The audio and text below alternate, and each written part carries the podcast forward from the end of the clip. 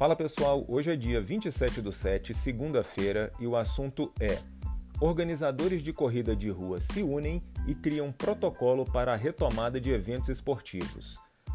Bom, pessoal, a paralisação dos eventos esportivos participativos em virtude da pandemia do coronavírus fez com que organizadores se unissem para enfrentar essa grave crise no mercado que estamos atravessando. Surgiu daí a Associação Brasileira dos Organizadores de Corrida de Rua e Esportes Outdoor, a Abrácio, tendo como presidente o Paulo Carelli da Iguana Esportes. Uma comissão dentro dessa associação lançou uma proposta para a retomada das corridas de rua, um documento que lista uma série de protocolos para o retorno, seguindo recomendações de distanciamento social e higiene. Bom, eu fui até o site, dar uma averiguada nesse documento, verificar o que de interessante tem nesse documento, ou pelo menos tentar ter conhecimento né, é, do que esse time de organizadores está pensando, para nós, que somos corredores, já ficarmos um pouco por dentro né, é, do que eles estão bolando para um possível retorno. Bom, é, o protocolo lá, pessoal, eu verifiquei que ele é listado em alguns tópicos, tá? Eu vou passar por alguns tópicos aqui para gente ir vendo, lendo se tem alguma coisa interessante dentro do documento. Eles começam abordando as condutas para participantes de corridas, incluindo uso de máscaras, obedecendo às orientações dos órgãos sanitários, respeito à orientação em relação ao distanciamento social, 2 metros, 1,5 um metro e meio, preenchimento da ficha de inscrição corretamente, pressuponho eu que essa ficha ela terá algum campo para que nós possamos é, mencionar algum possível sintoma do coronavírus, alguma coisa do tipo. E lá dentro também existe uma orientação, né, ao sentir qualquer desconforto ou sintoma para que a gente não participe da prova. Outra parte do documento Conduta para empresas promotoras e organizadoras de eventos. O que, consta lá? Observação permanente às novas diretrizes das autoridades governamentais de saúde.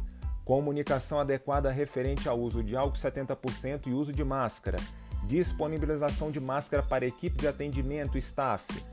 Uso de serviço de termômetro, medição de temperatura nos atletas e participantes em geral. Outra parte do documento, condutas para a realização de corridas de rua e eventos esportivos outdoor. Na verdade, isso seria um outro capítulo dentro desse protocolo, né? Aí ele vai destrinchar um pouquinho ali. Inscrição. Número de participantes limitados. Essa é uma iniciativa. Pelo que eu andei lendo do documento, há uma intenção em se estimular nesse, nesse princípio agora né, de, de, de retomada as provas com menor distância, consequentemente menor número de participantes, é, priorizar provas curtas, né, como eu acabei de falar, né, e eu tenho um ponto interessante lá, pessoal, que ele cita a questão de eventos híbridos, né, virtual mais real, visando reduzir viagens e deslocamentos. Então, para a turma que está torcendo um pouco o nariz para a questão de provas virtuais e tudo mais, essa maré de prova virtual deve continuar mesmo com a retomada de eventos físicos. Exemplificando, vamos ter uma prova, vamos pegar, a gente falou aqui de, de Paulo Carelli, da Iguana, vamos pegar aqui a BSB City, aqui em Brasília. Possivelmente haverá a possibilidade de você disputar essa prova virtualmente em outro estado. E aí a intenção de fazer com que pessoas não viajem a um outro estado para participar daquela prova, né? pelo menos no começo, né, pessoal? Entrega de kits. Sugere-se ampliar o serviço de entrega de kits e ele vai poder conter aí álcool gel máscara. A iniciativa aqui, pelo que eu andei lendo do documento, é tentar trabalhar com a entrega de kits em domicílio. Né? Há uma, uma sugestão para que os organizadores trabalhem melhor essa questão. Dia da corrida. Somente competidores mais staff, quer dizer, o público, a, a turma lá, né, pessoal, que vai acompanhando a gente e tal, a ideia é que eles não compareçam à prova, avaliar a possibilidade de transmissão online, justamente linkando com essa questão anterior, porque aí é o seu parente, o seu pai, a sua mãe, o seu tio, quem vai acompanhando você poderia acompanhar isso em casa a gente sabe, né, pessoal, que no documento é tudo muito bonito. Nós temos uma limitação com questão de internet em algumas regiões do Brasil. A gente sabe que isso também é, tá ali no documento, é apresentada uma sugestão, mas não significa dizer que isso de fato vai engrenar, né?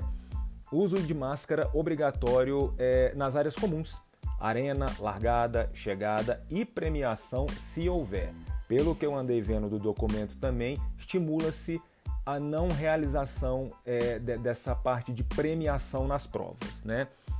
A arena ela teria pia com água e sabão, né? a gente passaria a, a ver mais essa cena, né? Ali aquela arena, aquele momento ali pré-largada, aquele momento ali da, da chegada, a gente bateria o olho ali, a gente vai ver uma pia para a gente poder lavar a mão e tudo mais. Banheiros químicos higienizados constantemente, tá no documento, é bacana, agora só na prática a gente vai conseguir constatar isso mesmo não será permitida a montagem de tendas de assessorias. Né? Na verdade, isso aqui já vinha sendo discutido desde quando as provas é, físicas, né? É, quando já, já tínhamos a sinalização de que elas não ocorreriam. Né? Largada: provas com até 1.500 participantes, ondas com até 150 atletas a cada dois minutos. Né? Na verdade, é, o documento, apesar de prever isso, nesse aspecto ele me parece um pouco contraditório, porque ele prevê provas com 1.500 participantes, 1.500 a 3.000 e acima de 3.000, né? É, bom, é, me parece contraditório por quê? Porque em um trecho do documento fala-se em estimular provas pequenas no começo, né? Então a gente presume que prova com mais de 1.500 participantes, 3.000 participantes, né? Me parece muita coisa. Em contrapartida, interessante a gente também já ver ali o que estão pensando, né? É, nessa questão da largada, das ondas e tudo mais, né? Percurso, o ponto mais específico e talvez mais polêmico é a questão do posto de hidratação, né? Bebidas entregues é, por uma equipe paramentada com EPI, né? Bebidas em recipientes lacrados, me pareceu um pouco vago isso, porque na verdade em diversos eventos isso já acontece, né? e estimular o participante a trazer a sua própria hidratação ou então adquiri-la junto ao momento que a pessoa vai fazer a inscrição, comprar uma mochila de hidratação, um cinto de hidratação. Também penso que se a ideia é no início estimular provas pequenas, 5 e 10 quilômetros, por mais que a gente saiba que é, muitos corredores iniciantes necessitam desse tipo de hidratação, é uma questão que você já consegue contornar melhor, né? Diferentemente do é, quando comparado a uma meia maratona, uma maratona, provas maiores, né? É, deixa eu ver se tem mais alguma coisinha para a gente abordar aqui. Na chegada, a entrega das medalhas e alimentos, né, caso ocorra, por também uma equipe paramentada com EPI. Olha, pessoal, é, eu acho a iniciativa muito bacana. A primeira, a questão do, do da união desses organizadores né? Eu acho que às vezes a crise faz isso, faz pessoas talvez com é, ideias é, diferentes se aproximarem, discutir, enfrentar a crise. Louvável essa ideia. Consequentemente, a ideia de sugerir um protocolo também muito interessante. Eu acho que a gente precisa tentar começar a entender como seria esse possível retorno, por mais que a gente saiba que quando você lê o documento, claro, a gente que corre, a gente que participa de prova, a gente sabe que uma ou outra coisa ali vai ser muito difícil de ser seguida à risca, implementada. Mas nesse momento, qualquer tipo de iniciativa desse porte eu acho super válida.